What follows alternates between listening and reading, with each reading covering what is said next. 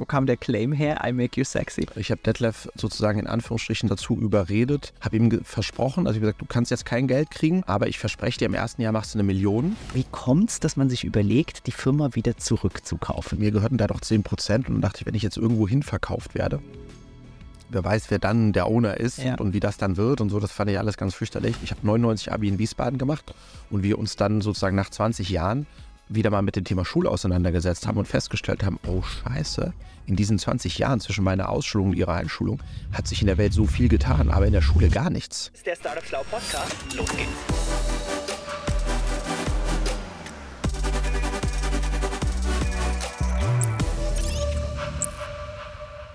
So, liebe Leute, ich bin heute ein bisschen außerhalb von Berlin in Klado. Zumindest da hat mich mein Google Maps hingeführt zu einem richtigen Tausendsasser in der Gründerszene, der liebe Frederik Harcourt von Ex Body Change, heute Cleverly.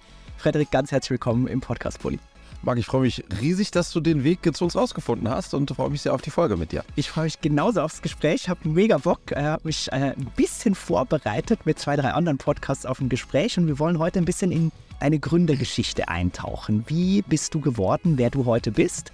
Ähm, aber für alle, die dich vielleicht noch nicht kennen, erklär doch mal ganz kurz, wer bist du? Hallo zusammen, ich bin der Frederik, 44 Jahre alt, Papa von Luisa und Lilia, die sind sieben und neun ähm, und lebe hier mit meiner Frau Julia äh, draußen im wunderschönen Klado. Ähm, und ich liebe es, Firmen zu gründen. Ähm, ich bin ähm, jetzt seit drei Jahren, mache ich mit Julia zusammen Cleverly. Ähm, davor haben wir in 2012 Body Change I Make You Sexy gegründet. Immer im Couple, das heißt, ich bin der verrückte CEO und sie ist die vernünftige CFO. Also auch Body Change war schon Auch im Body Couple Mode. Change war schon im Couple-Mode. Und ähm, ja, was, was kann ich sonst noch sagen? Ja, ich glaube, Gründen ist so, ich, ich kann nichts anderes, aber das liebe ich tatsächlich. Und ähm, bevor ich 2012 Body Change gegründet habe, habe ich Fernsehshows produziert.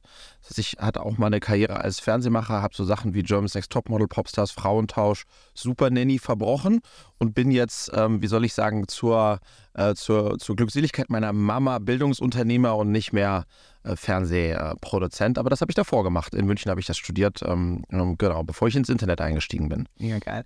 Gibt es etwas, was man sonst unbedingt über dich wissen muss?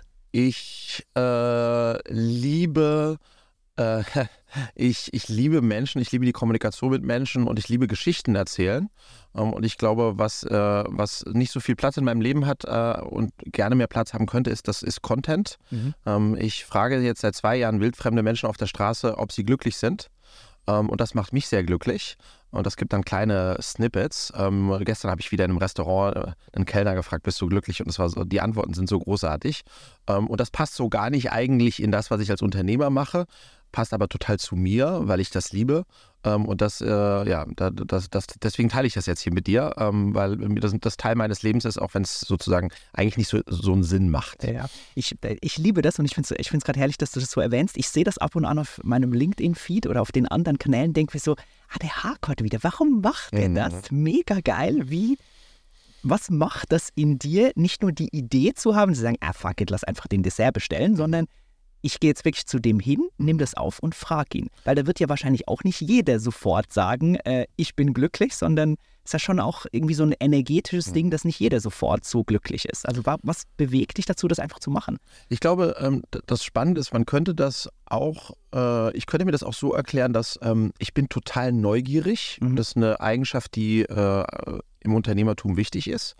Und ich liebe es, Risiken einzugehen oder mir nicht, be also äh, nicht zu wissen, wie das ausgehen mag. Das ist so ein Kitzel, den du cool Exakt. Und findest. beides ist jedes Mal, ich bin neugierig herauszufinden, wie derjenige antwortet und ob er mir einfach sagt, what the fuck, was fragen Sie mich da Unverschämtes? Oder ich vielleicht tatsächlich eine schöne Antwort bekomme. Das heißt, ich habe in so 60 Sekunden, die sind immer unter 60 Sekunden, habe ich jedes Mal wieder so ein bisschen diesen Gründungskitzel, Ja. ähm, was Neues ausprobieren und zu gucken, wie es ausgeht. Und vielleicht ist das auch ein Teil dessen. Plus ist es einfach sehr, sehr schön, weil ich gemerkt habe, dass wenn ich Menschen frage, ob sie glücklich sind, Mhm. dann macht das die glücklich, darüber nachzudenken, weil wir Menschen viel zu wenig darüber nachdenken. Es macht mich in dem Moment glücklich und die Leute, die es sehen. Mhm. Das heißt, der ROI äh, ist ziemlich hoch Ja. äh, und deswegen ein Format, was mir sehr am Herzen liegt, ja. Mega geil. Wie viele Leute hast du plus minus schon gefragt und wie viele sagen dann wirklich, sie sind glücklich? Weil du zeigst, zumindest habe ich nun bisher die gesehen, die sagen, ja, ich bin glücklich, weil XYZ. Ja, ich habe äh, über 120 äh, Menschen gefragt in den letzten zwei Jahren. ähm, m, etwa ein Drittel nur äh, äh, hat mir gesagt, dass sie glücklich sind. Ähm, und ich zeige nur die Glücklichen, weil ich ähm, ähm, Raum, ähm, weil ich glaube, dass wir viel zu viel schlechte News und unglückliche Dinge da draußen haben auf Social Media und deswegen wollte oder will ich den, den Glücklichen die Reichweite oder den Raum geben. Ähm, und dann hast du so ein Drittel, die sagen, ja, schon aber, Mhm. wo ein großes Aber drin ist. Ähm, und ein Drittel, die einfach nicht glücklich sind. Ähm, ja, so ist so ungefähr Das sind die dann, die sagen, what the fuck. Das sind die, die sagen, what the fuck? Oder das sind aber auch die, die nachvollziehbarerweise ähm, persönliche Schicksalsschläge haben, äh, Themen haben, die sie dann in dem Moment äh, oder generell nicht glücklich machen, ja. Ja, krass. Nimm uns doch mal ein bisschen mit in deine Geschichte. Kannst du dich an so einen ersten unternehmerischen Moment von dir erinnern? Wenn ich versuche, das bei mir selbst so ein bisschen zu reflektieren. Mein Vater hat meinen Bruder um mich finanziell relativ streng erzogen, hat immer gesagt, Marc, ich zahle dir Basic, wenn du mehr willst, musst du irgendwie selbst organisieren. Dann habe ich irgendwie online angefangen, mit 14 Technik einzukaufen und nachher wieder irgendwie zu verkaufen und habe da so einen unternehmerischen Moment in mir entdeckt. Gab es so einen bei dir auch? Absolut. Also generell muss man sagen, mein Dad ist, ähm, äh, ist äh, Galerist, also Kunsthändler. Mhm. Ähm, und deswegen auch so eine tolle Mischung zwischen, der sehr kreativ, aber auch sehr kaufmännisch. Mhm. Ich glaube, das hat sich ein bisschen auf mich übertragen. Generell sind die Harcourts eine Unternehmerfamilie seit äh, zwei Jahrhunderten. Also das, da, da ist vielleicht auch was in meinen Wurzeln. Aber wie mein Dad das getriggert hat, das war, da war ich zwölf. Und dann, da fragte ich ihn, Papa, ähm, wie sieht's denn aus? Alle bei mir in der Klasse kriegen Taschengeld. Ähm, Mhm. Ich möchte Taschengeld haben. Und dann sagt er, wieso sollte ich dir Taschengeld zahlen? Für was denn eigentlich? Gleiche Geschichte. Du, was leistest du, dass du Geld bekämst? Einfach nur so, das, das Konzept äh, sehe ich nicht. Aber was wir machen können, ähm, alles, was du dir selbst verdienst, äh, das verdoppel ich. Ähm, und das war dann, glaube ich, im Frühjahr. Ähm, und dann habe ich angefangen, Zeitungen auszutragen und äh, ähm, Zettel auszuhängen, um zu sagen, hey, ich helfe älteren Leuten äh, bei, im Supermarkt Sachen kaufen und hochtragen. Und habe dann in dem Monat, das weiß ich noch genau, 136 D-Mark 40 verdient. Das ist ja ordentlich. Das ist total viel. Ich hätte so, und dann hat man, habe ich das, habe keinen Cent aus, keinen Pfennig ausgegeben, das dann am Ende des Monats hingelegt. Vater das angeguckt, hat mich angelächelt, hat sein Portemonnaie rausgeholt, hat es verdoppelt und hat gesagt, so ab jetzt kriegst du 20 D-Mark. ja, äh, habe ich dann faktisch nicht bekommen, aber das hat das getriggert und das war der, der erste Moment. Und der zweite Moment, dann, da war ich dann mit, mit 14, hat er mich in die Bretagne zum Segeln geschickt. Mhm. Ähm, also ich, ich segelte schon, aber nicht Katamaran. Und äh, dann äh, war ich in der Bretagne und habe da ähm, ein Mädchen kennengelernt. So habe ich auch Französisch gelernt. Ähm, und die hat ähm, ganz tolle so Bänder ähm, aus, ähm, aus, äh, äh, aus Segelleinen Ja. äh, sozusagen geknüpft. Das habe ich mir zeigen lassen, war da ganz angetan und äh, bin dann zurück nach Wiesbaden und habe die bei mir am Gutenberg-Gymnasium am Pausenhof verkauft. Ähm, ähm, und das war dann sozusagen mein erstes kleines Business, was erträglich war, äh, einträglich war, ähm, ähm, was dann mit 14 angefangen. Und da habe ich gemerkt, wie toll das ist, wenn man sozusagen nur ausgerüstet mit äh, so, ein, so einer Verkaufstasche Mhm. äh, am Pausenhof ähm, und dann irgendwie 10, 15 äh, D-Mark äh, da macht. Ähm, ja, das waren die ersten Momente, wo ich gemerkt habe, dass ich das liebe, dass es mir das große Freude macht. Wie hast du dir damals Pricing überlegt? Du hast ja bestimmte Zeitaufwand gehabt für so ein Bändchen. Da hast du überlegt, okay, für wie viel verkaufe ich das? Was waren so Gedanken damals?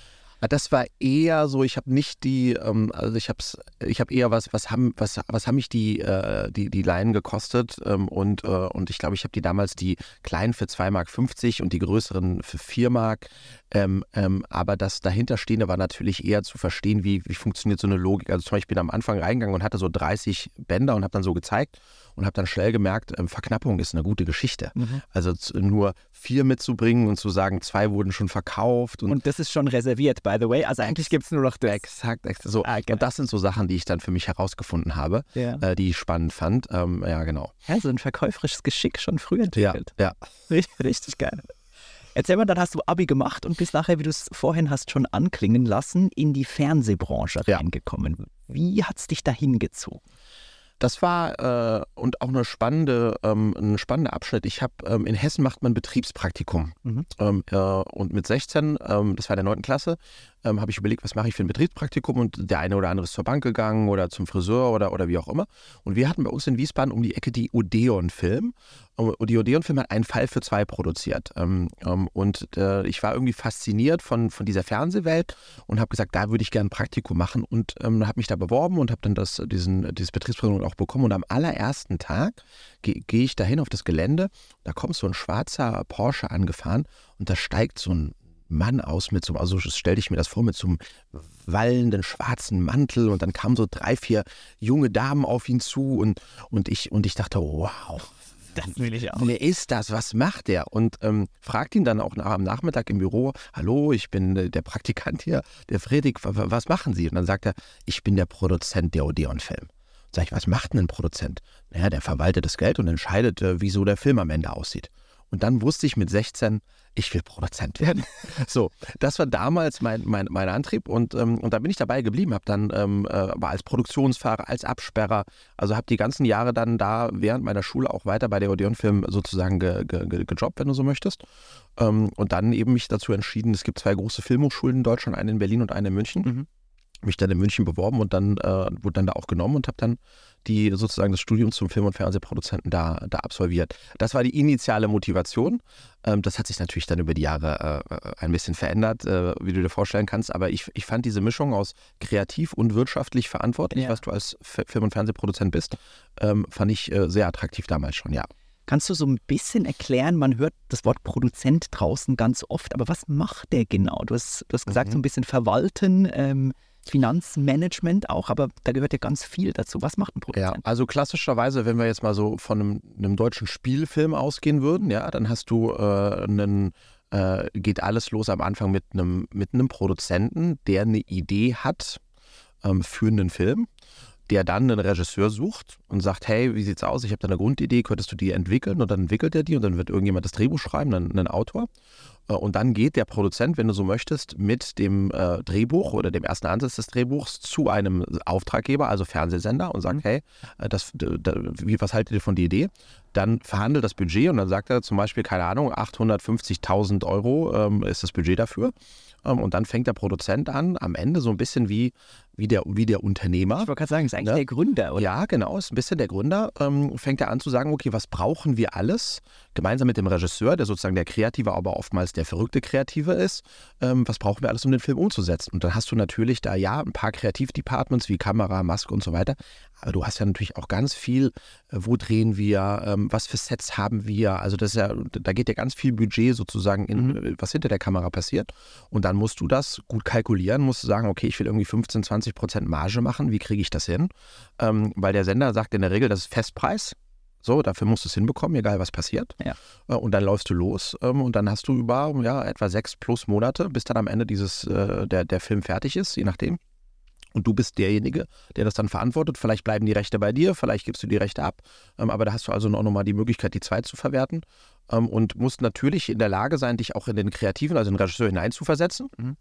Ähm, und gleichzeitig aber auch wirtschaftlich äh, äh, zu arbeiten. Das ist so ein bisschen äh, die, die Rolle da, ja. Wie funktioniert da der Markt in Deutschland? Es gibt ein paar Fernsehsender, es gibt wahrscheinlich eine eingeschworene Produzenten-Regisseur-Szene. Da werden Budgets ausgelobt und nachher geht der Produzent los und versucht es irgendwie hinzubekommen, dass auch unterm Strich nachher noch was übrig bleibt.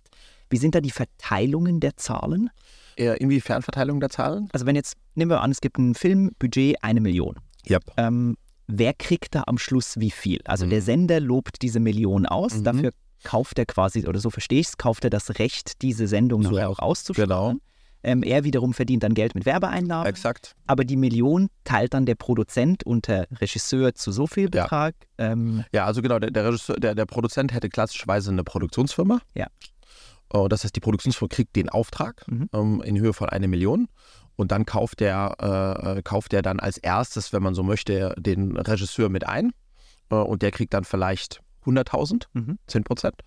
Ähm, und der Rest äh, wird dann sozusagen äh, für die Herstellung äh, ausgegeben, inklusive der Marge, die übrig bleibt. Ja. Genau. Und dann willst du dir als Produzent auch noch ein paar Rechte beibehalten. Also vielleicht gibst du dem ZDF das Recht, es zwei Jahre über TV auszuspielen, aber nicht die anderen Rechte, die es da vielleicht noch geben kann, internationale Rechte.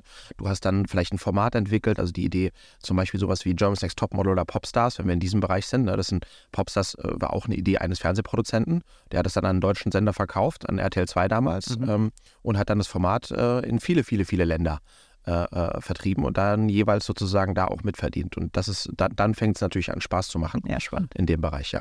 Und was, war da, was waren so Tätigkeiten, die du da primär ausgeführt hast? Also wenn du, die, wenn du uns da jetzt irgendwie in so einen Tag von dir da damals reinnimmst, was, was hat der Frederik da gemacht? Also am Anfang habe ich angefangen als, ähm, ähm, äh, also ich habe an einer Filmhochschule studiert ähm, und habe parallel dazu bei der Tresor TV äh, äh, als Aufnahmeleiter gearbeitet. Da bist du als vor Ort sozusagen der, der die Produktion äh, im täglichen guckt, dass alles in Timing bleibt, die Schauspieler mhm. nicht in ihrem Kamerawagen da rumfaulenzen, sondern dass alles sozusagen angetrieben wird, die ganzen Gewerke.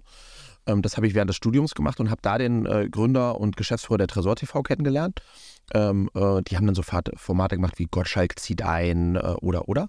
Und dann wusste ich, da will ich anfangen ähm, äh, als Produktionsleiter. Also er ist der Produzent, der Chef von der Firma ist der Produzent. Und dann habe ich mich da direkt im Anschluss beworben und hat er gesagt, Frederik, du bist äh, 25, war ich da, äh, 24. Äh, ich habe keinen Produktionsleiter, der 24 ist, aber du kannst Junior-Produktionsleiter sein. Mhm.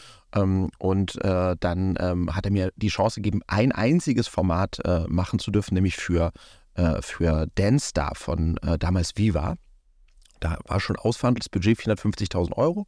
Und dann hat er gesagt, so, diese eine Chance bekommst du Viva Dance da. Ähm, und wenn du 15% Marge machst, dann krieg, darfst du hier bei uns bleiben und ansonsten bist du, was das, bist du raus, Junior Produktionsleiter. Und das war, und das ist das Lustige, es war das erste Format, was ich mit äh, Detlef Soos zusammen gemacht habe, mhm. der später noch sehr wichtig. Wann, wann war das? Ähm, das wird gewesen sein 2004 ungefähr. Ähm, und das war das erste Format, was ich mit Detlef Sus gemacht habe, wo ich dann kennengelernt habe und das hat dann funktioniert. Ähm, und ne, die Aufgabe war im Grunde genommen da, damals dann eben als Produktionsleiter, Junior-Produktionsleiter, ähm, zu gucken, dass äh, ähm, morgens ist man aufgestanden und gesagt, okay, was, was, was steht heute an für ein Dreh, wo drehen wir? Ähm, und dann äh, gemeinsam mit dem Aufnahmeleiter einfach zu gucken, dass du keine Überstunden machst, mhm. äh, dass, dass nichts in die Hose geht, dass alles, äh, ja, dass nichts mehr Geld kostet, was eigentlich nicht mehr Geld kosten sollte, damit am Ende des Tages äh, genug Marge übrig bleibt. Geil, ich, ich entdecke ganz viel Gründertum auch schon in der Rolle. Ja, genau. Aber ein ganz großer Unter es gibt eben einen ganz großen Unterschied und das hat dann auch bei mir den Ausschlag gegeben, ähm, aufzuhören mit Fernsehen. Mhm. Ähm, das war dann eben in 2011, weil du als Produzent immer in einem Dilemma bist. Du kannst noch so gute Ideen haben, am Ende entscheidet das irgendeiner beim Fernsehsender. Ähm, also ein Unterhaltungschef, ein Programmchef, ein Senderchef. Und das hat mich hart frustriert, weil ich bin dann nach Paris gegangen, habe dort die französische ähm, Tochter gegründet von dieser deutschen Produktionsfirma, war viereinhalb Jahre in Paris und habe dann den französischen Fernsehsendern ähm, sozusagen die deutschen Formate gepitcht, weil die Franzosen immer so ein paar Jahre hinterher waren, war das für die äh, newest shit und in Deutschland lief das schon eine Weile, also das, das war gut, aber... Aber die haben oft gesagt, Merd. Ja, die haben auch gesagt, äh, no, on veut pas ça. So, das hat mich sehr frustriert, ja. ähm, weil ich eben nicht diese Freiheit hatte, zu sagen, woher weißt du denn, also äh, wo, woher weißt du denn, ob deine Zuschauer das sehen wollen? Das äh, gilt es erst zu beweisen. Ähm, und das war dann in 2011, wo ich gesagt habe, nee, das, das will ich nicht. Da steht jemand zwischen mir und einem möglichen Erfolg, ja. ähm, ähm der das vielleicht gar nicht so, so, so gut weiß, wie er denkt. Und dann habe ich gesagt, da gibt es ja dieses Internet da steht ja dann niemand zwischen mir und, äh, und sozusagen der Chance, viele Menschen damit zu erreichen. Kann ich ja direkt an die Audience ran. Exakt. Ähm, und, und dann habe ich äh, dann eben für mich entschlossen, Fernsehen, äh, mit dem Fernsehen aufzuhören, was verrückt war. Ich hatte das ja über zwölf Jahre gemacht, ich hatte das studiert. Das heißt, äh, meine Eltern haben gesagt, äh, spinnst du, ja, das jetzt wegzuwerfen. Ähm, ähm, ähm, aber ich, das war diese Kombination aus, dass ich schon auch merkte, Fernsehen hat, so wie es damals war, nicht mehr so eine, wird keine, ich war Ende 20, wird keine große Zukunft haben. Ja. Ähm, aber vor allem auch der Drang, äh, den wir alle Unternehmer ja haben, ne? dieser Freiheitsdrang, ähm, die eigene Idee verwirklichen zu können. Und das habe ich einfach gesehen, dass das im Fernsehen gar nicht so möglich war. Also man ja. war eigentlich eher so ein Auftrag, man konnte dankbar sein, einen Auftrag zu bekommen. Es war mehr ein Agenturgeschäft ähm, als ein wirkliches unternehmerisches äh, Handeln, zumindest äh, bis man was verkauft hatte. Ja. Wie kam es denn zu dieser Idee, die sich irgendwann bei dir so angefühlt hat, wie, okay, das will ich jetzt wirklich machen? Mhm. Äh, welche mit Body Change. Mit Body Change. Ja, das war, ähm, also der, der, der größte Antrieb war einfach was, äh, was Unternehmerisches zu machen, ohne dass mir jemand da im, im Wege steht oder so. Ich wollte, mir, wollte unter, mich unternehmerisch verwirklichen. Und dann hatte ich aber keinen Plan von nichts. Ich hatte, ich, ich hatte nicht, noch nie irgendwas im Internet gemacht. Ähm, und dann hatte ich das Glück, also das Erste, was ich gemacht habe, ich hab, bin mein Telefonbuch durchgegangen und habe äh, etwa 30, 30 Kontakte gefunden, die ich in den letzten fünf plus Jahren, denen ich mal über den Weg gelaufen war und die ich immer spannend fand ähm, aber wo ich nicht wusste, was die jetzt eigentlich machen. Aber ich fand die schon. Und die habe ich einfach ah, durch einen nach dem anderen durchtelefoniert. Dann einfach angerufen, Servus, ja, genau. mal hören, was, was machst du so? Ja, genau. Ähm, und darüber bin ich dann auf meine späteren Mitgründer getroffen, ähm, äh, drei ehemalige Olympi Olympioniken, ähm, die, äh, äh, die diese Idee zu äh, Body Change hatten, nämlich aus einer Kombination aus Sporternährung und Motivation, ähm, ähm, ein Produkt zu machen. Ähm, ähm, was sehr schlüssig war und, und, und das fand ich spannend und habe dann gesagt, okay, aber wie soll das jemand finden und wieso sollte das jemand kaufen, wenn das niemand kennt? Da war der Fernsehmann in mir. Ja, ich hatte, das war ja vorher auch mal eine Idee, Format, das muss ein Kopf, da muss irgendein Kopf da, ne? Bei Ja. Wer wird Millionär, das könnte ja auch bei uns so, da, da muss irgendein Kopf sein. Und das hat dann bei mir Klick gemacht und ich sage, ja, also wenn Ich kenne da jemanden. ich kenne da jemanden, und zwar genau einen, der, der, der, der, vielleicht bereit wäre, das zu machen, ohne dass ich ihm Geld dafür gebe. Und das war eben dann Detlef Soest. Ähm, und dann habe ich äh, diese Idee zu Detlef getragen, gesagt, Detlef, kann, versuch doch mal damit abzunehmen. Ähm, und wenn du damit abnimmst, könntest du dir vorstellen, dass ich mit dir Videos produziere. Mhm. Ähm, und, und, und, und so hat das dann seinen, so hat es dann seinen Lauf genommen. Wo kam der Claim her? I make you sexy. Das war total lustig. Also du musst dir vorstellen, ich habe mit Detlef, wir sind jetzt im Jahre 2011, Ja. ich habe mit, äh, ich habe Detlef sozusagen in Anführungsstrichen dazu überredet, ähm, das muss gewesen sein so im August, äh, September 2011, habe ihm versprochen, also ich habe gesagt, du kannst jetzt kein Geld kriegen, wir, dreh, wir drehten so sechs Tage, ähm, aber ich verspreche dir, im ersten Jahr machst du eine Million. Das war ganz schön, ganz schön bullish. Ähm, Und ähm, dann ähm, haben wir das ge geshootet, ich glaube im November, Ende November, Anfang Dezember und sind dann im Januar live gegangen. Das war ganz lustig. Da meinte, also meine Eltern haben nicht so wirklich dran geglaubt. Dann hatten wir aber, das war am 6. oder 7. Januar, hatten wir, hat die Bild-Zeitung berichtet, äh, irgendwie Star-Choreograf, ähm, äh, Star-Choreograf nimmt stark ab mit äh, einem Abnehmprogramm. Mhm. So, das war noch total anonym. Ähm, ähm, und Das haben die einfach so gemacht oder ha- habt ihr da irgendwie ja, ein bisschen. haben, wir, haben wir ein bisschen nachgeholfen. Das, Ja, das, so, so. Und äh, dann wurde das, äh, wurde, war auf Bild.de und dann haben wir, glaube ich, acht oder zehn ähm, ähm, Programme verkauft. Und dann habe ich beim Dad angerufen und gesagt, hey Papa, wir haben, wir haben, wir haben verkauft. Dann sagt er, komm, das sind alles deine Freunde. Also hat er nicht geglaubt, dass das äh. Fremde wären, die das kaufen konnten. Das war lustig. Und dann waren wir bei TV Total ein paar Tage später, am 12. oder 13. Januar. Und unser, das Programm hieß damals 10wbc.com, 10weeksbodychange.com. Und da war uns klar, da- da- das wird sich kein Mensch merken, wenn du da zu TV Total gehst, du hast so etwa neun Minuten. Und da haben wir uns überlegt, was könnte ein, ein, ein, ein guter Claim sein? Und dann kam imakeyousexy.com und ich habe Detlef basically gesagt, sag so oft, wie du kannst, imakeyousexy.com. Und äh, das hat er dann gemacht, äh, gefühlt 40 Mal. Die Server sind gecrashed ähm, und ähm, und wir hatten, wir haben nur PayPal damals gehabt als Bezahlmöglichkeit und wir haben ähm, am Donnerstag, war, Donnerstags war immer TV Total und ähm, äh, am Samstag hat mich Detlef angerufen und hat gesagt, hey Fredrik, wie lief's denn? Und da hatten wir dann schon über eine Viertelmillion Euro äh, Umsatz mit, mit diesem damals noch zehn Wochen Programm gemacht. Äh, Und das hat mir jetzt dann im Nachgang, viele, viele Jahre später, auch gezeigt, Marc, wie, ähm, äh, wie das Thema Timing Mhm. Ähm, und wann du an den Markt gehst, wie wichtig das ist und wie, wie, wie wenig man das doch oft beeinflussen kann. Und äh, Aber hab du, hast du irgendwie was gespürt damals? Weil ich, ich habe ein ähnliches Thema bei Litzer mit einem jetzt rückblickend fantastischen Timing, was Mhm. Food oder ein, ein gesundes Pizzaprodukt damals Mhm. anbelangt. Aber wir hatten gar keinen Plan da. Mhm. Es war null bewusst, dass das so sein sollte. Hattest du irgendwie ein Gespür oder hat sich das einfach so.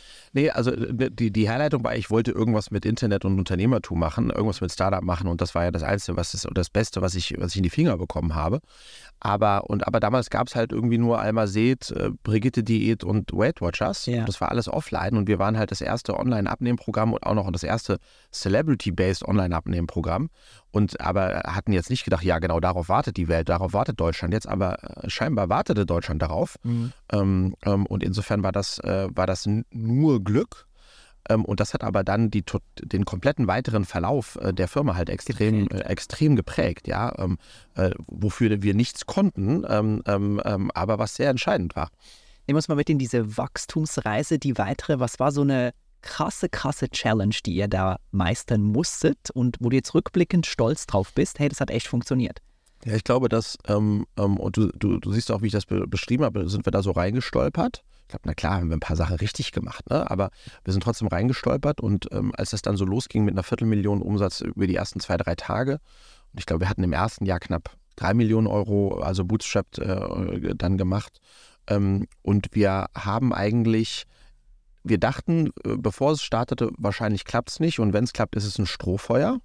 Verkaufen wir halt ein paar hundert von Das wird einfach ein Peak und dann wieder ist- in der ja, Versenke. Deswegen, ich, ich muss dir vorstellen, ich lebte da noch in Paris und habe dann gesagt, ich will ja, äh, ich will was mit Startups machen und habe dann mit meiner noch damals noch ähm, nicht Frau Julia gesagt, wir gehen nach Berlin, weil in Berlin sind die großen Startups. Und die Firma habe ich aber in München gegründet ähm, weil die Sportler auch aus München kamen. Mhm. Äh, Und ich dachte, ja klar, kann ich ja in München gründen. Ich werde da nie sein müssen, weil äh, wir werden da eh nie eine Firma bauen. Und dann haben die uns ja die Bude gestürmt. Das heißt, wir mussten eigentlich erst die Firma nachziehen. Also weißt du, was ich meine? Wir mussten, äh, wir, wir mussten plötzlich anfangen, eine Firma zu bauen und wir hatten nie geplant, eine Firma zu bauen. Ähm, und, äh, und das hat uns schon, ähm, das hat schon arg wehgetan, weil so Basics wie zum Beispiel sehr früh äh, Operations einzuziehen, sehr früh äh, das ganze Thema Finanzen. Wir haben die ersten zwei Jahre war unser Credo gefühlt, ähm, wir geben weniger aus, als wir einnehmen, dann passt schon. Ähm, ähm, was, so krass, war Ja. bei uns exakt genauso. was nicht so, was nicht so ideal ist. Ähm, ähm, so, das heißt, wir mussten die Firma erst nachziehen. Ähm, wir waren auch super blauäugig in die Verteilung der Shares reingegangen. Ähm, und du musst dir vorstellen, am Ende habe, ist die Firma ja über zehn, also ich habe die Firma ja über zehn Jahre lang äh, dann äh, aufgebaut und, und ja auch zweimal verkauft.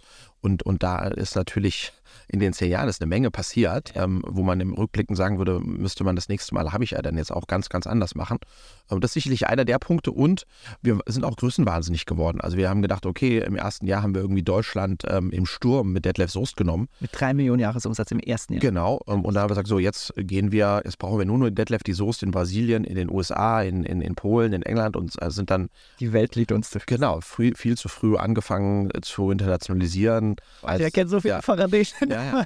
ja. Ähm, und dann haben wir als eine Finanzierung äh, äh, am Ende des ersten Jahres hat uns äh, jemand, äh, äh, da wollten wir drei Millionen Euro aufnehmen und da haben uns alle so auf einer 10 Millionen Euro Bewertung ähm, ähm, hätten wir eine Runde machen können und dann kam einer, der hat uns äh, auf einer 30 Millionen Euro das geben wollen und der ist aber dann ähm, untergetaucht und dann waren wir fast zahlungs, also wir waren quasi zahlungsunfähig Ja. am Ende des ersten Jahres, wo eigentlich alles großartig war. Ähm, und dann haben wir, wir haben ja ganz viel Fernsehwerbung gemacht. Ne? I make you sexy.com, das war all over the place. Und haben dann geschafft, irgendwie das noch zu verschieben und dann äh, uns in den Januar zu retten. Januar ist der Abnehmmonat und dann, Ja. dann ging sich das noch aus. Und dann hat Carsten Maschmeyer äh, dann ähm, äh, Anfang 2013 äh, bei uns äh, investiert, zwei Millionen, glaube ich, äh, für die Inter Internationalisierung. Ja, also wir haben viel, äh, wir haben viel gelernt. Ich habe, es waren auch jetzt rückblickend, dann haben wir einen Ströer verkauft 2016 Mhm. Ähm, was auch toll war, weil dann, also toll auch, weil wir dann plötzlich Teil eines Corporates waren und da wirklich auch gelernt haben, wie das ist, wenn du, ne, wenn du in einer so einer großen, börsennotierten, professionellen Struktur Teil davon bist. Ja. Ähm, ähm, Groß wart ihr damals? Also Mitarbeiter und Gegensatz? wir waren in der, ähm, ähm, im, im Top waren wir knapp 200 Mitarbeiter, 180 Mitarbeiter ähm, und ein zweistelliger, ein guter zweistelliger Millionenumsatz. Heftig? Ähm, also dann schon, ja, das ist, und das war auch, das haben wir dann wieder gut gemacht und ich glaube, das ist so ein bisschen dieses, was ich bis heute immer sagen würde, eine Idee ist nichts wert, Ja. sondern nur die Umsetzung, die Execution ist was wert. Und selbst eine gute Anfang-Execution ähm, oder sag ich mal ein Glück beim Timing ist auch nichts wert. Mhm. Also ein bisschen was, eine Viertelmillion Euro wert. Ähm, aber du musst dann trotzdem sozusagen die Exzellenz haben und die Fähigkeit haben, daraus eine wirkliche Firma zu bauen, Ja. aus einer Idee eine Firma zu bauen. Und das ist uns bei allen zusammen, die wir das gemacht haben, bei Bodychange damals richtig, wirklich gut geglückt. Du musst dir vorstellen, wir starteten mit so einem 10-Wochen-Programm. Daraus sind Subscription, lange Subscription und unterschiedlichste Subscription-Modelle geworden. Dann haben wir einen eigenen E-Commerce gemacht. Dann sind wir damit in den Einzelhandel gegangen, waren gelistet bei DM, Rewe und so weiter. Das heißt, da ist eine, da ist eine richtige Firma draus gewachsen. Ähm, Und das haben wir dann schon auch gut gemacht. Sonst hätte das nicht zehn Jahre, äh, äh, wäre wär das nicht tragfähig gewesen. Ähm, und ich bin einfach jetzt äh, sehr, sehr dankbar, dass ich ähm, damals dann in 2011, 2012 da so reingestolpert bin.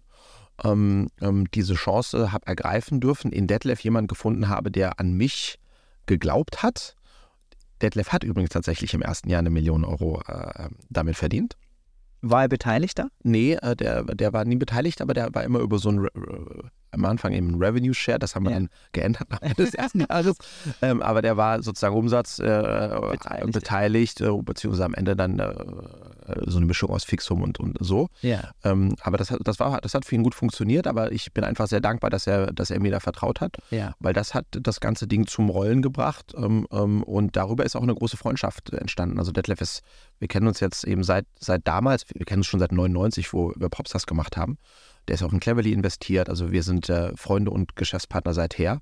Was auch schön ist, dass dann äh, darüber sowas, äh, sowas entstehen kann. Und ich durfte unglaublich viel lernen. Ja. Du musst dir vorstellen, wir waren am Anfang Bootstrap, dann haben wir, waren wir VC finanziert, dann waren wir Teil eines Konzerns und dann haben ja Julia und ich das alles zurückgekauft und haben das zweieinhalb Jahre als Familienunternehmen 100 Prozent geführt. Das heißt, wir haben wirklich die alles, was du so, alle Beteiligungsverhältnisse Die krass große Hafenrundfahrt gemacht. durften wir da mitnehmen ähm, und uns da so auszuprobieren und ähm, wunderschön. Und das hat mir auch gezeigt, das hat mir zwei Sachen gezeigt, ähm, dass ich das wirklich liebe, ähm, aus einer Idee äh, eine Firma zu bauen, Ja. ähm, dass ich es auch kann, dass es auch eine Fähigkeit von mir ist, weil man muss Menschen begeistern und, und, und so weiter. Also, dass ich das liebe, dass ich es liebe, gemeinsam mit meiner Frau zu machen, mit Julia, ähm, weil wir so schön komplementär sind und deswegen war auch klar, dass wir es dass wir's wieder machen. Ja, ähm, ähm, ähm, und da dann äh, jetzt dann ja auch Cleverly gegründet haben, ja. Welche Phase von diesem von dieser Unternehmer-Journey liebst du denn am meisten? Weil aus eigener Erfahrung ist das schon ein krasser Unterschied. In der Anfangsphase viel Gaffertape WD40 mal irgendwie was hinzimmern versus man hat dann irgendwann ein paar Dutzend Leute oder sogar ein paar hundert Leute und ist dann eher in Managerial, in Kommunikation, Koordination. Das sind ja ganz unterschiedliche Themen. Was liebst du da am meisten? Ja, also ähm, wenn man es schwarz-weiß äh, äh, da drauf guckt, bin ich sicherlich äh, auf jeden Fall eher ein Macher und kein Manager. Ja. Will sagen von es ist nichts da zu ähm, wir haben ein Modell gefunden und äh, sind jetzt keine Ahnung 20, 25 Leute und da wird eine, eine Struktur, eine Firma draus. Das ist die beste Phase, Ja. in der ich mich am wohlsten fühle, weil da da, da kann ich begeistern, da kann ich mitreißen, da kann ich, äh, da ist noch nichts da und ich kann eine Vision aufzeichnen und, und die Leute mitnehmen und, und, und, und so. Ähm, das ist, glaube ich, auf jeden Fall, ähm, das ist mein Sweet Spot. Ja, fühl dich total. Aber ähm, äh, auch im Kontext von Lifelong Learning merke ich, habe ich bei Body Change viel lernen dürfen und auch jetzt. Wir werden jetzt auch schon wieder größer. Ähm, und äh, da, das ist nicht mein Sweet Spot, aber da lerne ich natürlich trotzdem ganz Mhm. viel oder durfte auch viel lernen. Und insofern ist das, ähm, ähm, ist das was, was mir dann doch auch Spaß macht, weil das andere ist ein bisschen more of the same. Mhm. Ähm, und dann ähm, tatsächlich so das in diese zweite Stufe zu führen, ist was, was mich herausfordert. Ähm, weil es komplexer ist Ja. ähm, und äh, wora- woraus ich aber jetzt auch deswegen viel Freude und Energie ziehe. Und das gehört auch dazu, ja, Ja. meines Erachtens nach. Jetzt, wenn man so ein paar Headlines liest draußen, man verkauft eine Firma, quasi, man hat den Marathon durchlaufen Mhm. und ähm, steht wahrscheinlich auch finanziell einigermaßen selbstbewusst auf den Beinen. Wie kommt es, dass man sich überlegt, die Firma wieder zurückzukaufen? Was ist da passiert bei euch? Genau, also wir hatten die ja 2016 an Ströer verkauft. Dann äh, sind alle meine Mitgründer rausgegangen. Ich bin äh, dann drin geblieben und dann, äh, äh, dann führten wir die zwei Jahre unter Ströer weiter. Die ist, die ist deutlich gewachsen, weil, weil Ströer die dann mit Plakat und so befeuert hat. Ähm, und dann, ja, im Grunde genommen ähm, äh, ist das schon so und ich glaube, das ist auch ein, etwas, was, äh, was Unternehmertum auszeichnet, mh, wenn man so einen Riecher hat für, für am Ende Opportunities. Ja? Und es ergab sich dann zwei Jahre später, als Ströer sagte, hey Friedrich, Hackert, ähm, wir werden uns jetzt von einigen Beteiligungen wieder trennen, weil das strategisch nicht, äh, nicht so aufgegangen ist, wie wir uns das vorgestellt haben. Ähm, und ähm, jetzt äh, lassen Sie uns doch mal gemeinsam gucken, wer ein potenzieller Übernahmekandidat für, für Body Change sein könnte. Und mir gehörten da doch 10 Prozent. Und dann dachte ich, wenn ich jetzt irgendwo hin verkauft werde, wer weiß, wer dann der Owner ist Ja. und, wie das dann wird und so, das fand ich alles ganz fürchterlich. Dann ist es wieder wie beim Fernsehen, Ja, die andere sagt, ja. was du zu tun hast. Und ich war noch im Earnout mit diesen 10 Prozent und, und so, das, das, das fühlte sich alles nicht so gut an. Ähm, und dann habe ich mir nicht, äh, habe ich mir gedacht, ja, vielleicht, ähm, wenn ich ein bisschen Glück habe und ähm, da jetzt nicht jemand direkt äh, unglaublich äh, crazy viel bietet, vielleicht kann ich es ja auch zurückkaufen. Und dann Ja, das ist schon ein bold Move. Ja, ist es. Und Julia und ich haben uns das dann durchgerechnet und das, äh, dann, dann äh, sind wir zu dem Ergebnis gekommen, das kann funktionieren, weil die Firma war ja sehr groß, aber sie war dann nicht mehr profitabel. Ja. Das heißt, es ging dann auch wirklich darum, die zu restrukturieren und, und, und sehr profitabel zu machen.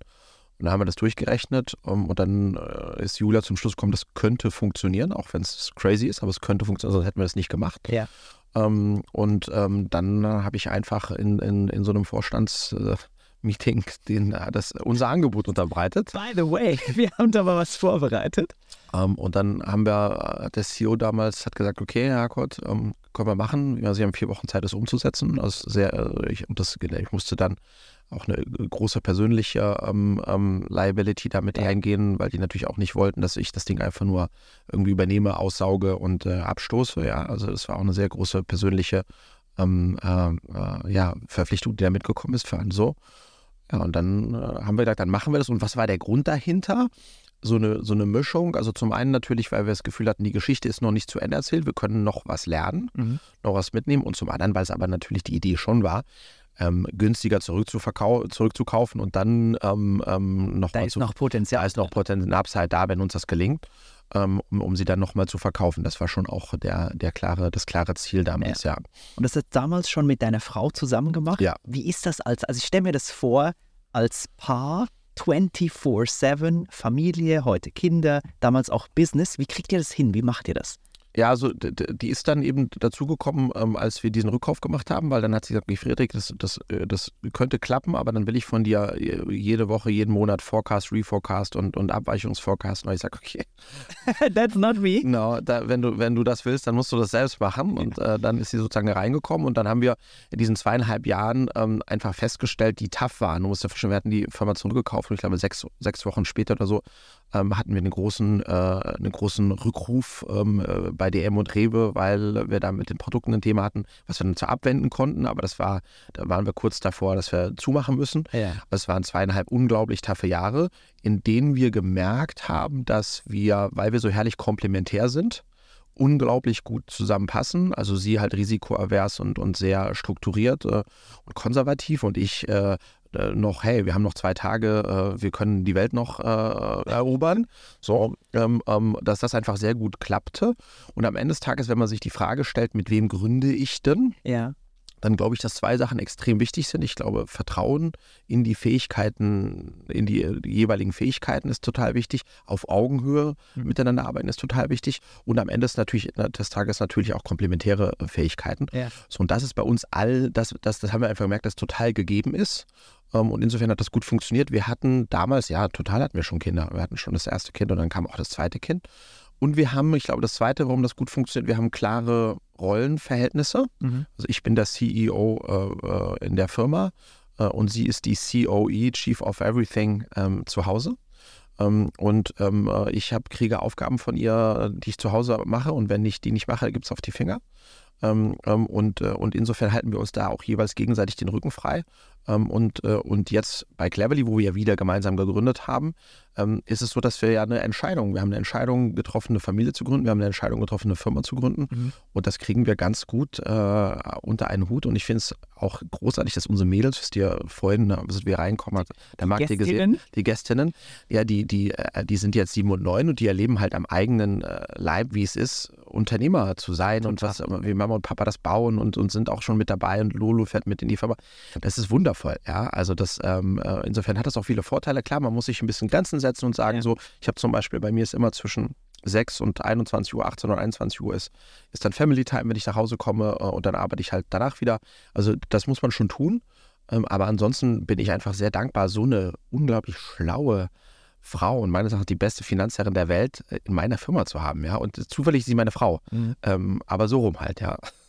Wie geht ihr da mit Stress um? Weil du hast vorhin formuliert, das passt gut Mhm. zusammen. Ich glaube, es ergänzt sich, so wie du es beschreibst, enorm gut. Aber ihr seid ja vom Charakter oder so wie du es beschreibst, schon komplett unterschiedlich. Und das produziert Stress, Mhm. weil es sind unterschiedliche Herangehensweisen, unterschiedliche Risikowahrnehmungen. Wie balanciert ihr diesen Stress? Wie geht ihr damit um? Im Grunde genommen ist es so, dass äh, meine, meine Umgehensweise damit ist, dass ich ein, ich bin ein crazy Verdränger. Ja. Hm? Das heißt, ähm, wenn äh, ich weiß, dass wir noch sechs Wochen Cash haben, dann ähm, äh, beschäftigt mich das überhaupt nicht, weil ich sage, das sind, Cool. ja, das sind Ja. se- sechs mal sieben, das ist eine Menge Tage. Ja. Äh, insofern schlafe ich da total ruhig. Und Julia nicht, aber Julia hat das Gottvertrauen, Urvertrauen in mich, Ja. dass das, der wird das in der Zeit schon hinbekommen. Und insofern stresst sie es dann auch nicht. Und das hat sich ja jetzt gezeigt über die vielen Jahre, die wir zusammenarbeiten, dass das dann aufgeht. Und das ist das, was ich meine mit Vertrauen ineinander. Ja, ich weiß, Ja. dass die Planung, die ich von ihr kriege, die ist auf den Tag genau.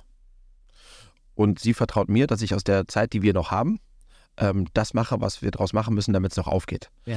Insofern kommt, äh, geht sich das eigentlich ganz gut aus, ja. Geil. Dann nehmen wir uns doch mal in, die, in das heutige Venture, in Mhm. Cleverly mit. Ähm, ihr habt es vor gut zwei Jahren gegründet. Was hat euch motiviert? Warum, Mhm. warum im äh, AdTech-Bereich? Ja, nach zehn Jahren äh, Body Change, I Make You Sexy ähm, und diesen wundervollen Jahren, die total opportunistisch gestartet sind, wo auch, muss man fairerweise sagen, der, der junge, damals 29-jährige Friedrich einfach auch mal, der wollte Unternehmer werden und der wollte einen Exit machen. Mhm. Ähm, ähm, äh, so wie der 16-jährige Friedrich äh, einen Beruf haben wollte, in dem er einen schwarzen Porsche fährt. So, hm.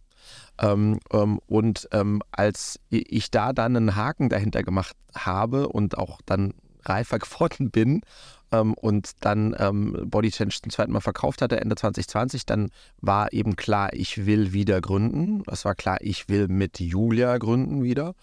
Und es war aber auch klar, ich will was machen, was ähm, wo der Antrieb jetzt ein anderer sein muss, als nur Unternehmer zu sein und äh, wirtschaftlich äh, erfolgreich zu sein Also nur Geld zu verdienen. nur Geld zu verdienen.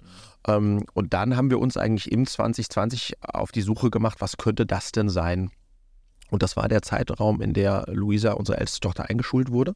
Und wir uns, äh, ich habe 99 Abi in Wiesbaden gemacht und wir uns dann sozusagen nach 20 Jahren wieder mal mit dem Thema Schule auseinandergesetzt haben und festgestellt haben, oh scheiße, in diesen 20 Jahren zwischen meiner Ausschulung und ihrer Einschulung hat sich in der Welt so viel getan, aber in der Schule gar nichts Also wirklich fast gar nichts. fast gar nichts. Und äh, wenn ich sage, wa- warum sage ich gar nichts? Weil auf den Sachen, die ich, die wir als Eltern für elementar halten, nämlich unsere Kinder, sozusagen unseren Kindern ein Fundament zu geben, Mhm. auf dem sie dann fachlich alles aufbauen können, also den Kindern zu helfen, herauszufinden, wer bin ich, was sind meine Stärken, wie funktioniert das mit dem Selbstvertrauen, wie motiviere ich mich selbst, wie kommuniziere ich so, diese ganzen Sachen in der Persönlichkeitsentwicklung. Eine sehr individuelle Fragestellung, die in der Schule gar keinen Platz hat, gar nicht stattfindet. So, das heißt, das ist dann die Aufgabe von uns Eltern, aber wenn wir Eltern nicht die Zeit dafür haben oder vielleicht auch nicht die Fähigkeit oder vielleicht auch irgendwann äh, nicht die richtigen dafür immer sind, Mhm. ähm, wenn das nicht passiert, dann, dann, dann ist es schlecht, weil dann passiert es einfach nicht. So. Mhm. Und dann haben wir gesagt, wenn das nicht passiert, aber es passieren müsste, dann müssen wir vielleicht dafür sorgen, dass es passiert. Und das war sozusagen die Grundidee zu Cleverly, zu sagen, wir, wir helfen Kids ähm, im Bereich äh, der Persönlichkeitsentwicklung da, ähm, äh, ja, selbstbestimmt sich selbst zu erkennen und dann selbstbestimmt in so ein Leben zu starten, weil auch, wenn du dir das ganze Thema Coaching für Erwachsene anschaust, muss man ehrlich sagen, ganz viele Menschen ne, werden auf so eine Laufbahn geschickt, Mhm. um dann Mitte 40 festzustellen, scheiße, ich habe zwar das, was ich habe ein gutes Abi, ich habe einen äh, guten Uniabschluss und ich sitze jetzt in der Beratung fest und, und, und das ist das, was mein Dad äh, gesagt hat, das, das soll ich auch werden durch diese ganzen, ne, durch den Werdegang, aber ich, ich, ich finde es fürchterlich, ich bin ja unglücklich hier. Ich bin ja jetzt hier unglücklich Ja. und jetzt bin ich hier irgendwie en- Ende 30 und dann gehen die in ein Coaching. Dann stellen die fest, ja, ja so, jetzt muss ich es irgendwie wieder rewinden. Und dazu sagen, früher anzusetzen, ähm, das war die Grundidee. Und dann haben wir uns gefragt, wie könnte man das am besten, also Kids, äh, ein, ein Kind, was nicht weiß, was es kann und, und was äh, vielleicht wenig Selbstvertrauen hat und so weiter, wie kriegt man das eigentlich dahin, dass es für sich einsteht und sagt Mhm. nein oder ja und das will ich und das kann ich. Und dann äh, haben wir, die wir vorher Finished Content, also einfach ne, vorproduzierten Content zum Abnehmen gemacht haben, ähm, und das ist ja sehr schön skalierbar, äh, haben wir gesagt, das kann nicht die Lösung für, für das Produkt sein, Ja. sondern was wir eigentlich brauchen, ist, wir brauchen großartige Pädagogen, Pädagoginnen, Menschen, die wir äh, richtig gut matchen mit dem jeweiligen äh, total unterschiedlichen Kindern. Wir machen Ja. das acht, zwischen 8 und 18 und die dann sozusagen da ne, die Basis aufbauen, wo dann Vertrauen entsteht und wo dann so ein, so ein Mentor, also Mentoring, dann das Kind mitnimmt auf so eine, auf diese Reise.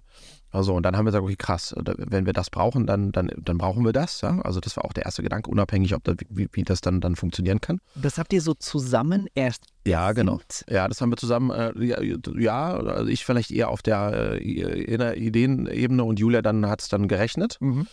Ähm, ähm, und dann, ähm, ja, das könnte funktionieren. Was, was könnte man dann so chargen für eine, für eine Session? Was könnte bei uns übrig bleiben? Wie viele Pädagogen brauchst du denn dann da? Und das ist ja dann eine Plattform. Ja, stimmt. Du hast dann irgendwie äh, auf der einen Seite die Eltern und die Kinder, auf der anderen Seite die Pädagogen und so weiter. Und das ist so Das muss man auch irgendwie entwickeln. äh, und entwickeln, ne, dass diese Stunden stattfinden können. Wow, ganz schön kompliziert. Und dann haben wir aber erst, äh, dann haben wir parallel dazu angefangen, mit anderen Eltern zu sprechen. die Kinder halt hatten und hatten zwischen 8 und 18, um das mal so abzufragen und haben immer wieder gehört, ja, total, wow, der zockt den ganzen Tag, der ist null Bock auf Schule, Mhm. ich komme auch gar nicht an den ran, äh, ganz schwierig und so, wenn es da eine Lösung gibt, das wäre genial. Mhm. So, das war die eine Seite, das hat uns bestätigt, aber wir haben auch die andere Seite gehört, die gesagt, ja, ja, das ist schon ein Thema, der ist irgendwie unkonzentriert oder sie ist unkonzentriert oder unmotiviert, aber die, vor allem, was uns jetzt momentan das Problem ist, die 5 in Mathe oder die 5 in Latein. Das heißt, wir haben schon gemerkt, dass das Thema Noten auch meistens da so ein bisschen Reinspielt. reinspielt oder, oder für die Eltern das ist, wo, wo auch die, die, die direkte, ähm, der direkte Druck da ist und haben dann gesagt, ja, dann macht es vielleicht Sinn, es zu kombinieren. Äh, zu sagen, Online-Mentoring auf der einen Seite für die, für die ganzen ähm, Persönlichkeitsentwicklungsthemen und auf der anderen Seite klassische Nachhilfe online. Fachlich, ja. Fachlich, genau. Ähm, Und so sind wir dann auch jetzt dann losgelaufen. Und das heißt, wir haben auf der einen Seite tolle Tutoren, die dieses Thema Nachhilfe machen und äh, auf der anderen Seite Mentoren ähm, und äh, Familien, die zum einen, zum Teil beides und zum Teil eben nur das eine nutzen. Ähm, ähm, und äh, genau. Geil. Wie steht Cleverly heute da? Also wie, wie seid ihr aufgestellt, mitarbeitermäßig? Ähm, ihr arbeitet mit vielen Pädagogen zusammen. Ihr habt in den letzten zwei Jahren eine ordentliche Reise hingelegt. Wir haben eine ordentliche Reise hingelegt und, ähm, ähm, und da bin ich auch sehr, sehr stolz drauf, weil ähm, ich mir natürlich schon die Frage gestellt habe, gelingt es mir nochmal aus einer Idee sowas wie eine Firma zu bauen? Ja. Oder war das vielleicht einfach nur einmal? Mhm. Ähm, ähm, und heute, heute kann ich sagen, dass wir tatsächlich, ähm, dass wir unseren Product Market Fit gefunden haben, dass das, dass es ein Geschäftsmodell ist, ähm, dass wir damit Geld verdienen und dass das eben nicht nur drei befreundete Familien interessiert, sondern ganz, ganz viele. Ähm, also das ist ganz, ganz toll.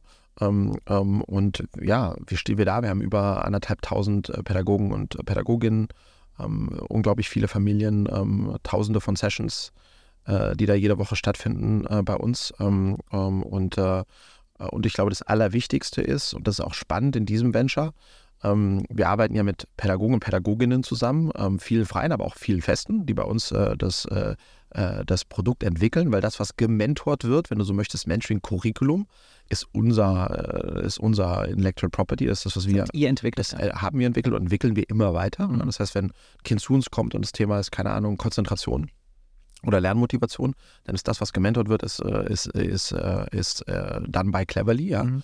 Ähm, und äh, deswegen ist das Spannungsfeld, was total großartig ist, ist ein wirtschaftlich erfolgreiches äh, Firma aufzubauen ähm, und das mit dem Anspruch, ähm, dem du gerecht werden musst, wenn es um Kinder geht Ja. und in der Zusammenarbeit mit dem Pädagogen.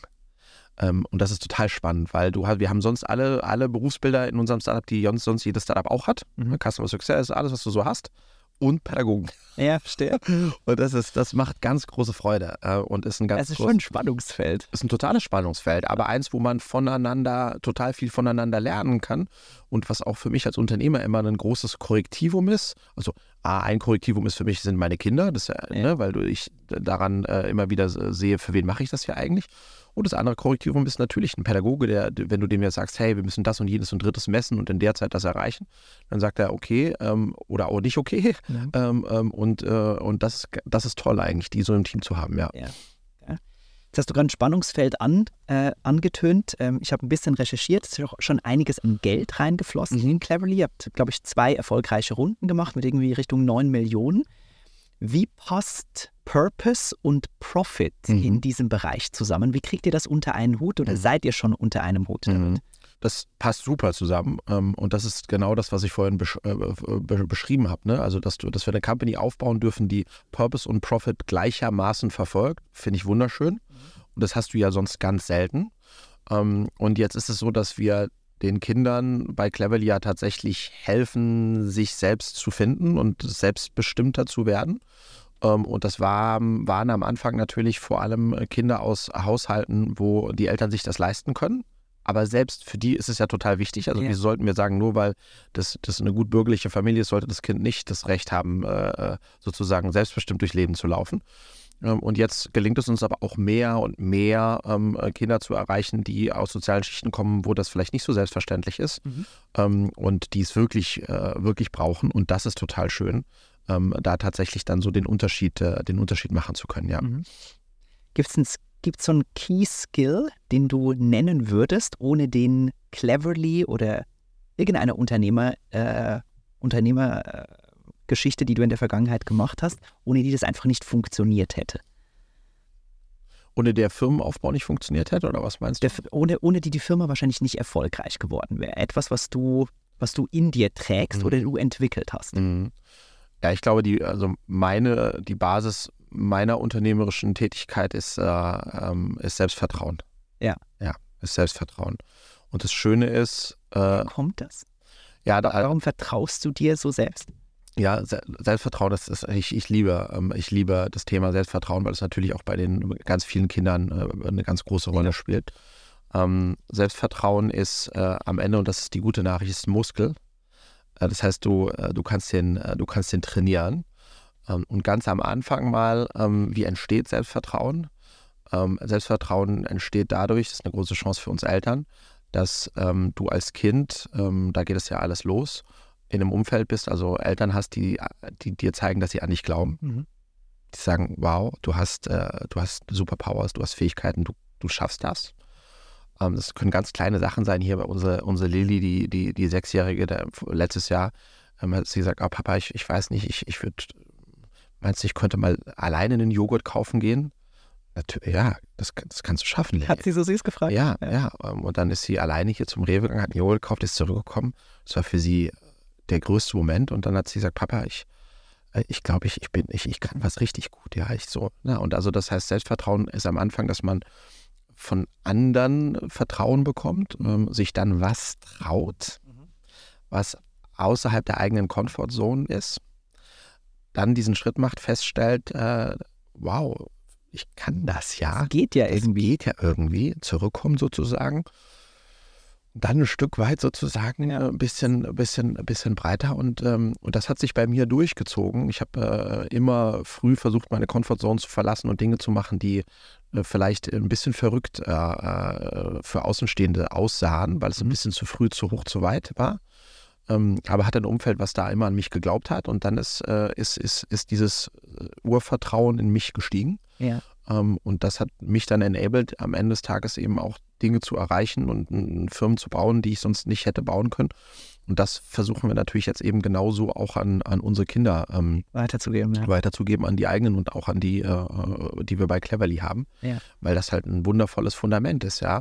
Ähm, ähm, wo du eben dann auch und Selbstvertrauen und Selbstbestimmtheit hängt auch total stark miteinander zusammen, weil wir ja in einer Welt leben, wo das, was die anderen sagen, äh, uns so stark beeinflusst. Und je mehr wir uns davon frei machen können, weil wir an uns selbst glauben, desto äh, glücklicher sind wir auch. Ja? Ähm, Und das ist natürlich eine Reise. Äh, Und insbesondere, wenn wir dann von Jugendlichen sprechen, von Teenagern, die quasi nur gucken, äh, was denken die rechts und links von mir. Und die auch umgeben sind von allen Screens, von Exakt. allen Leuten, die ganz viele Meinungen und Kommentare haben. aber da, da kann man helfen. Ähm, aber am Ende ist das was, was so aufeinander aufbaut, wie so, ein, wie so ein kleines Fundament, wo wir als Eltern ganz früh anfangen können und auch ganz früh anfangen sollten. Ja. Ähm, und wo dann die Kinder unerschütterlich sind. Ich, ich höre auch immer wieder natürlich bei den Eltern, ah, mein Kind, äh, was mache ich, um mein, mein Kind vor dem Internet zu schützen und vor TikTok zu schützen und, und jetzt vor der KI zu schützen und sowas. Was, was, was mache ich da als Elternteil? Und die einfache Antwort, es gibt zwei Optionen. Die erste Option ist, du versuchst äh, alles zu tun, damit es nicht auf TikTok ist, nicht auf KI ist äh, und es zu überwachen. Keine Option. Und die zweite Option ist, du hilfst deiner Tochter dabei, Selbstvertrauen aufzubauen. Mhm. Weil wenn sie selbst vertraut in diese Medien geht, ähm, im Internet und äh, unterwegs ist, dann weiß sie, wann viel zu viel ist, dann weiß sie, was ihr gut tut, was ihr nicht gut tut. Ja. Und dann wird sie auch dann, wenn du nicht dabei bist als Mutter, was du immer weniger sein wirst, für sich die richtigen Entscheidungen treffen, äh, weil sie sich vertraut. Ja. Und das ist am Ende der Schlüssel zu allem, ja. Total. Ich finde diesen Selbstvertraugedanken, finde ich gerade so spannend und ähm, habe mich gerade versucht, in deine Situation reinzudenken. Erfolgreicher Unternehmen, verkauft, zurückgekauft, nochmal verkauft. Ich starte was Neues, bringe andere erfolgreiche Unternehmer mit rein, die in mich glauben. Was macht das mit deinem oder ist das ein Ausdruck deines Selbstvertrauens auf einer Skala von 0 bis 100 voll? Mhm. Oder schwingt da auch so ein bisschen eine, boah, kriege ich das wirklich so hin? Weil jetzt glauben auch andere an mich, ich muss da irgendwie ein bisschen liefern, ich muss mich da beweisen. Sind da auch so ein paar Angst- oder Sorgenelemente drin? Oder was, was ist das insgesamt in, äh, mit deinem Selbstvertrauen äh, zusammen? Ja, total. Also der, ne, der, der Respekt davor, äh, ich glaube, das darf man auch nicht, ähm, das darf man nicht vermischen oder das darf man nicht verwechseln. Mhm. Ähm, Selbstvertrauen ähm, zu haben, ähm, ähm, was gewachsen ist, ist wichtig. Ähm, aber das sollte nicht und äh, bei, bei wirklichem Selbstvertrauen sorgt das trotzdem nicht dafür, dass man irgendwie blind Ja. und, und irgendwie hochnäsig in, Soll noch nicht in Arroganz Nein. umschlagen. das hat, hat damit nichts zu tun. Äh, genau, es ist eben das, jemand, der Selbstvertrauen hat, der ist, ist, in der, der ist nicht arrogant und ist auch nicht egoistisch, sondern der, der hat dieses Urvertrauen. Und deswegen ist er aber auch sehr selbstreflektiert und weiß, das kann schiefgehen. Ja. Es kann sein, dass es mir nicht gelingt. Ähm, Und so ging das und geht das mir auch, ja, mit, mit, mit, mit steigender auch Summe, die bei uns investiert wurde. Dann steigt natürlich der Druck. Ähm, Aber ich glaube, was mir da immer geholfen hat und hilft, ist, wenn du als Unternehmer oder Unternehmerin weißt, dass du alles tust, Mhm. alles gibst, ähm, um, um die Firma, deine Firma erfolgreich zu machen. Also du weißt es für dich selbst, Exakt. weil du, Exakt. du, du beurteilst dich auf Basis deines Tuns. Exakt. Und ich beurteile mich auf, äh, selbst auf, auf, auf der Basis dessen, was ich tue. Und dann habe ich noch ein, zwei andere Referenzen. Da ist jetzt äh, Julia eine re relevante Referenz ähm, und vielleicht noch ein, zwei andere Unternehmer, die sehr nah an mir dran sind. Mhm. Und alle anderen, ähm, äh, deren Urteil sozusagen oder Verurteilung ähm, äh, kommt nicht an mich heran. Ähm, weil ähm, ich dann immer sagen würde, ja, dann äh, mach's doch besser. Wie, wie, wie, also da, ich glaube, und das ist ganz entscheidend und das lässt mich auch ruhig schlafen, Mhm. dass ich weiß, ich gebe alles, wir geben alles. Und wenn wir am Ende das Quäntchen Glück haben und äh, der Fleiß belohnt wird, dann ist es großartig. Und wenn das nicht passieren sollte, dann haben wir trotzdem alles gegeben. Ja. Und das ist dann auch voll in Ordnung. Ja. Jetzt hast du ganz viel mit Pädagogen zu tun Mhm. heutzutage. Hätten dir deine früheren Lehrer als Pädagogin diese Rolle mal zugeschrieben? War das damals schon klar? Ja, der Harquart, der wird mal, das wird mal ein bunter Hund, der wird alles irgendwie aufbauen? Oder wie, wie, wie warst du damals schon in der pädagogischen Wahrnehmung? Mhm. War das klar, dass du diesen Weg so einschlagen wirst? Ähm, Ich glaube, ich, ich war die ersten sechs Jahre auf der Waldorfschule, ähm, ähm, bevor ich aufs, äh, aufs, auf dem Gymnasium gewechselt bin. Und da hatte ich einen ganz, ganz tollen Lehrer, der sehr früh äh, festgestellt hat, dass ähm, ähm, ich gerne kommuniziere, dass ich auch gerne äh, äh, vor einer Gruppe kommuniziere. Ja. Und der hat das auch stark gefördert. Ich glaube, der ist mittlerweile verstorben. Der hätte sich das vorstellen können, dass mal aus mir sowas, dass ich mal in so eine Richtung gehe. Ähm, das, kann man, das kann man total sagen. Auf, dann später auf dem Gymnasium war ich eher so ein, so ein bunter Hund. Ich war dann mit, mit 16 bin ich mit dem Anzug in die Schule gekommen und Hosenträger, weil ich irgendwie. 16 im Anzug. Ja, äh, da hatte ich so eine Phase, weil ich wollte irgendwie, äh, ja, I don't know. Also da, da war ich, äh, da war es mir auch schon egal, was die anderen dachten. Ich fand es cool, ja. Ähm, ähm, ähm, und das, das, da kann ich mir schon vorstellen, dass da, dass, ja, dass, dass die sich schon vorstellen konnten, dass da vielleicht, dass ich mal so in, in so eine, in so eine Richtung gehe. Mhm. Ähm, ähm, aber ansonsten habe ich eigentlich in meiner Jugend ganz viel Hockey gespielt und, und war gar nicht so viel in der Schule. Also Schule hatte, hatte für mich nicht so einen großen Stellenwert. Nee. Ja, krass. Und dann nehmen wir uns noch mal ein bisschen mit in die Zukunft, denn wenn wir jetzt ja, ein bisschen weiter schauen, ein paar Jahre, was, was können wir von dir, was können wir von euch und Cleverly erwarten? Ich glaube, die, die Mission, auf der wir da unterwegs sind, ähm, Kindern wirklich dabei zu helfen, für sich herauszufinden, wer, kind, wer, wer bin ich, was kann ich, vielleicht was will ich auch mal werden. Und da sind wir wieder bei dem, da schließt sich der Kreis, was macht mich eigentlich glücklich. Ähm, ähm, wir haben acht Millionen Schüler und Schülerinnen allein in Deutschland.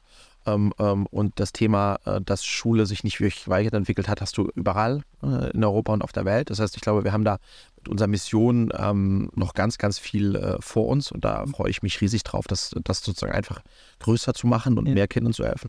Das Ist ist ja auch politisch ein bisschen aktiv mit einem eigenen Verband. Genau, ich bin politisch ein bisschen aktiv und, und die Vorstellung, das ist ja das Schöne. Ähm, bevor wir gegründet haben, hat uns mal eine befreundete Familie gefragt, ja, warum eu- das Konzept, was ihr da verfolgt, ist toll, warum macht ihr denn, warum gründet ihr nicht eine Schule? Ähm, Privatschule. Und dann, da haben wir ein bisschen drüber nachgedacht, Julia und ich, und haben gesagt, ja, aber am Ende so eine Schule, wie groß ist so eine Schule? Hat vielleicht 600, 800, 1000 Ja. Schüler oder Schülerinnen. Skaliert halt nicht so. Und jetzt haben wir schon deutlich mehr als eine Schule. Und das ist schon toll, auch einfach am, am digitalen Startup-Unternehmertum. Weißt du, dass du dann etwas bauen kannst, was Zehntausende Mhm. Menschen äh, erleben dürfen. Das, also das fasziniert mich halt, ja. Total. Und, das, und was mich aber auch fasziniert, ist, etwas zu machen, Marc, was so noch nie gemacht wurde. Mhm. Also das, was wir machen, und das ist ja das Spannende, das ist also wieder bei dieser Neugierde und wie wird das ausgehen. Das ist, äh, ich komme mir immer so ein bisschen vor wie so jemand, der halt einen Kontinent äh, entdeckt, äh, hoffentlich, äh, nicht genau weiß, wo es da hingeht und, und, und was, was ihn dort erwarten wird. Und das ist halt total spannend. Ähm, und das wird auch spannend bleiben. Das heißt, diese Reise auch ein Learning aus, aus diesen zehn Jahren Body Change, eine erfolgreiche Firma, kann man mal überlegen, was heißt das, erfolgreiche Firma? Aber eine Firma, die, die einen wirklichen Unterschied macht ähm, ähm, ähm, und deswegen auch eine gewisse Größe erreichen muss, ähm, die baust du nicht in zwei, drei Jahren auf. Nein, das ist eine riesige Reise. Ja, genau. So, Body Change habe ich über zehn Jahre aufgebaut. Die Firma gibt es ja immer noch. Mhm. Äh, so, das heißt, jetzt ist schon 14 Jahre alt. Ähm, und auch Cleverly wird, äh, wird sicherlich äh, eine Dekade plus äh, nehmen, um die Tragweite zu bekommen, die Größe, die, die, die, die, die sie verdient hat. Ja. Wird das meine letzte äh, Firma sein? Wahrscheinlich nicht. Ähm, ähm, aber das, äh, das ist nichts, worüber ich jetzt nachdenke. Ähm, aber ich kann mir natürlich auch vorstellen, nochmal äh, noch mal zu gründen. Ja. Ja. Ist AI für euch ein Beflügler oder ein, eine Gefahr? Also AI ist erstmal für mich als Unternehmer ein totaler Beflügler, ähm, weil ich äh, äh, AI wird äh, ganz viel verändern, ist dabei schon ganz viel zu verändern. Ähm, und äh, Veränderung äh, ist, ich, ist, ein riesiger, ist ein riesiger Antrieb für mich. Ich liebe Veränderung ähm, und ich glaube, Veränderung ist Chance und da ergeben sich jetzt ganz, ganz viele Chancen. Wenn ich jetzt 21 wäre und Du musst äh, dich da so reinfuchsen. ja, also Ja, äh, also das heißt, da auch die eine Seite in mir sagt, wow, was für eine großartige Chance für jeden Unternehmer, Unternehmerin da draußen und ein Stück weit auch für mich. Ähm, und die zweite ist natürlich, was, was, was bedeutet das für uns für Cleverly? Und das, das, da sehe ich auch nur die Upside. Hat sicherlich auch was mit, mit der, der Art und Weise zu tun, wie ich immer auf äh, Veränderungen gucke, dass ich nur die Upside sehe. Ähm, aber weil wir thematisch äh, ich ganz stark daran glaube, dass Persönlichkeitsentwicklung ähm, äh, noch sehr lange etwas sein wird, was von einem Menschen mit einem Menschen gemacht wird. Ja? Anders als wenn du nur äh, Aufgaben lösen musst oder so, right? Oder einfach nur Videos konsumierst. Genau. Ähm, ähm, aber natürlich gibt es bei uns auch Elemente und da arbeiten wir natürlich auch schon dran, äh, dass äh, auch AI äh, Teil unseres äh, Produkts und Produktsversprechen werden wird. Absolut, ja.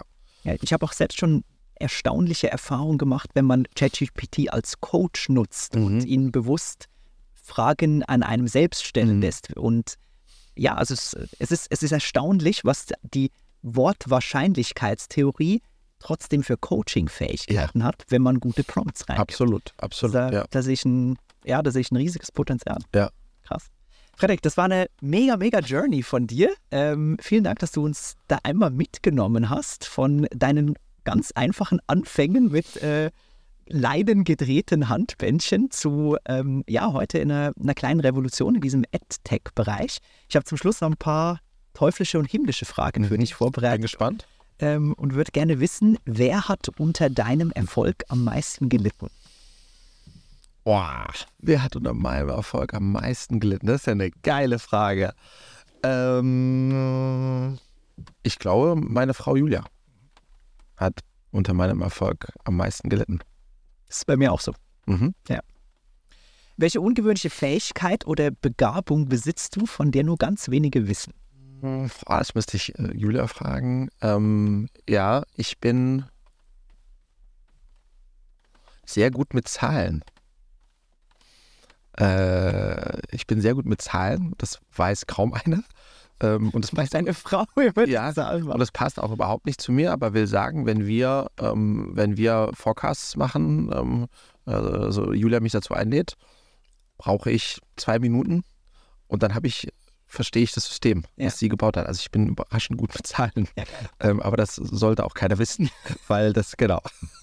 Böse Frage, wenn du es teilen magst. Wann hattest du zum letzten Mal Panik? Also man spricht von einem Founders High und von einem Founders Low. Yes. Und ich würde schon sagen, dass ich in sehr regelmäßigen Abständen Founders Highs und Founders Lows habe. Das heißt, beim Founders High auf Wolke 7 bin und denke, wir, wir, werden, wir werden die Welt erobern äh, und zwar bis morgen. Ähm, Und Founders Low, dass ich äh, den Glauben an mich, äh, an, an das, was wir machen, ähm, an meine Fähigkeiten, an, an den, daran, dass das, was wir machen, überhaupt jemand braucht, total verliere. Ich würde sagen, dass ich das äh, sicherlich einmal im Monat Ja. ähm, einen Founders High und Founders Low habe. Ja, Was hilft dir aus diesem Low wieder raus? Weil darüber spricht selten jemand oder eigentlich fast niemand, sondern man liest Erfolgsgeschichten Mhm. und denkt sich, ja, die hatten halt einfach ihren Plan und haben das durchgezogen. Äh. Mhm. Aber jeder vergisst, dass jeder durch Lows geht. Mhm. Ähm, was hilft mir am Ende des Tages? Ähm, das Fundament, was ich mir aufgebaut habe. Wir sind ja hier bei mir draußen in Berlin-Klado, also meine Familie. Ähm, ähm, und zu wissen, dass egal was passiert, ähm, das ist das, was, was, was, was ich habe und worauf ich mich verlassen kann. Und das, das hilft mir dann total, dass das zu relativieren. Das ist ja auch das Verrückte, dass wenn du, jetzt haben wir so ein bisschen über zehn Jahre, zehn Jahre plus Unternehmertum gesprochen ähm, und äh, haben das jetzt irgendwie in 40 Minuten äh, zusammengefasst. Ähm, 37.000 Sachen, die innerhalb dieser zehn Jahre ich für Weltuntergang ge gehalten habe, äh, an die erinnere ich mich heute gar nicht mehr.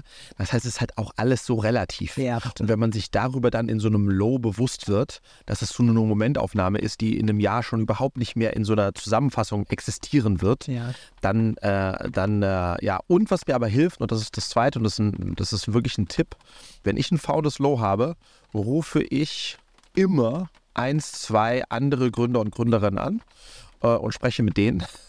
Ähm, und das tut mir total gut. Total. Ähm, und äh, ich kriege auch solche Anrufe. Ähm, das heißt, da so eine Art Selbsthilfegruppe, weil das Founders Low hat man ja auch, weil man das Gefühl hat, dass man alleine ist. Und man ist ein Mensch und Genau, und man ist mit, dieser, mit diesem Gefühl, diesem Ohn, vermeintlichen Ohnmachtsgefühl alleine und wird nicht fühlt sich nicht verstanden, weil ich kann jetzt nicht mit dem Papa von Max äh, auf dem Kindergeburtstag äh, über meinen Founders Low sprechen, weil der arbeitet hier in Klado bei der Feuerwehr. Der versteht das einfach nicht. ja. So, und mit, mein Vater versteht es auch nicht, weil der sagt, ja, Frederik, es ist eh verrückt, was du da so machst. So, und da hilft es einfach, mit, äh, mit äh, Unternehmern und Unternehmen zu sprechen, die selbst Founders Lows haben äh, und dann vielleicht gerade keins. Ähm, und das ist auf jeden Fall, was ich auch mache. Ja. Total, Ja. total. Ich, ich erinnere mich auch an so einen ähm, Thelen Maschmeyer damals nach dem Invest bei Höhle der Löwen haben oft äh, Summits organisiert, wo alle Portfoliobeteiligungen zusammenkamen. Und da war so ein Anteil fachlicher Austausch, aber es war vor allem irgendwie, ich nenne es mal, emotional comforting, Ja. zu wissen, du bist nicht der einzige Dumme, der hier gerade struggelt. Ja. Ähm, sondern es sind einfach Themen, die alle so beschäftigen. Ja. Also dieser Austausch total, total wichtig. Ja, geil. Äh, böse Businessfrage. Was ist die eine große Aufgabe, von der du wüsstest, du müsstest sie umsetzen, verschiebst es aber die ganze Zeit? Ich habe ein krasses äh, und auch einen sehr gut funktionierenden Filter in was ist wichtig und was ist unwichtig. Ähm, und das, was ist wichtig, ist sehr mittel- und äh, äh, ist sehr ähm, kurz- und mittelfristig äh, ähm, ähm, äh, sozusagen positioniert. Das heißt, zwei Sachen, die ich klassischerweise wegschiebe, schiebe, ähm, ist alles, was so mit administrativem Zeugs zu tun hat, was aber eigentlich auch nicht gut ist, wenn ich es wegschiebe. Ähm, und ich denke auch zu, äh, ich plane zu selten äh, langfristig genug und müsste das eigentlich tun. Ähm, ähm, aber deswegen ist es nicht so diese eine Sache, ähm, aber es sind eher so Themen, die, äh, die, die ich ganz, äh, die ich kaum in meinen Unternehmeralltag lasse. Und das ist aber nicht gut. Über deine letzten 44 Jahre, was war deine beste Investition? Meine beste Emo äh, Investition war eine emotionale Investition. Ähm, ich habe äh, äh, meine damals noch nicht Frau, sondern ähm, äh, ich habe Julia auf einer Zugfahrt nach Paris kennengelernt. Und da hat sie mir erzählt, dass sie in vier Wochen nach Australien geht und dort äh, CFO von Hugo Boss Australien wird und in sechs Wochen heiratet. Ähm, und dann haben wir, einen, danach sind wir ausgestiegen, haben zusammen ein, ein Bier getrunken. Ähm, und dann habe ich für mich entschieden, ähm, äh, ich will alles in die Waagschale werfen, um, um Julia davon abzubringen, zu heiraten und nach Australien zu gehen. Ähm, und Ihr Plan war, in sechs Wochen zu heiraten. ja, genau. Und dann mit ihrem Verlobten, Langzeitverlobten nach Australien äh, zu gehen. Was bist du für ein harter Typ? Dann, und dann habe ich gesagt, äh, Challenge accepted Mm, und habe emotional alles in die Waagschale geworfen, ähm, um sie sozusagen davon zu überzeugen, ähm, das nicht zu tun. Ähm, äh, unter anderem habe ich dann den Satz gesagt, ähm, ähm, ähm, eine Woche später, ähm, da hatten wir zwei, drei äh, Abende verbracht, habe ich gesagt, Julia, ähm, ich finde, du solltest heiraten. Obwohl ich es nicht fand, natürlich. Aber ich will einfach, dass du weißt, I'm out there, ich bin da draußen und warte auf dich. Ähm, und das hat dann unter anderem, das hat dann dafür gesorgt, dass sie, du das dass sie, die, dass sie eine Woche später dann ähm, ihrem Verlobten gesagt hat, dass sie nicht heiraten kann, ihre Flitterwochen mit mir in Griechenland verbracht hat ähm, und wir ein Jahr später geheiratet haben. Und das war sozusagen das, äh, da bin ich emotional all in gegangen. Ähm, habe auch, äh, ja, das so und, und das war am Ende des Tages, ja, life-changing für mich, äh, obviously. Ähm, ähm, dass ich es geschafft habe, diese Frau für mich äh, zu gewinnen und äh, wir jetzt seit über zwölf Jahren verheiratet und zwei Kinder haben, zwei Unternehmen aufgebaut haben. Ähm, ja, Mega geil. Frederik, ich will das einfach gerade als Schlusswort so stehen lassen. Vielen, vielen Dank, dass du dir die Zeit genommen hast, äh, die Offenheit auch an den Tag gelässt, gelagt hast, äh, uns da mal so durchzuführen. Das war unfassbar spannend, hat mir super viel Spaß gemacht. Ganz, ganz herzlichen Dank. Danke, dass ich da sein durfte. Es war eine ganz besondere Erfahrung, hier heute mit dir äh, das aufzeichnen zu dürfen. Vielen, vielen Dank. Danke auch.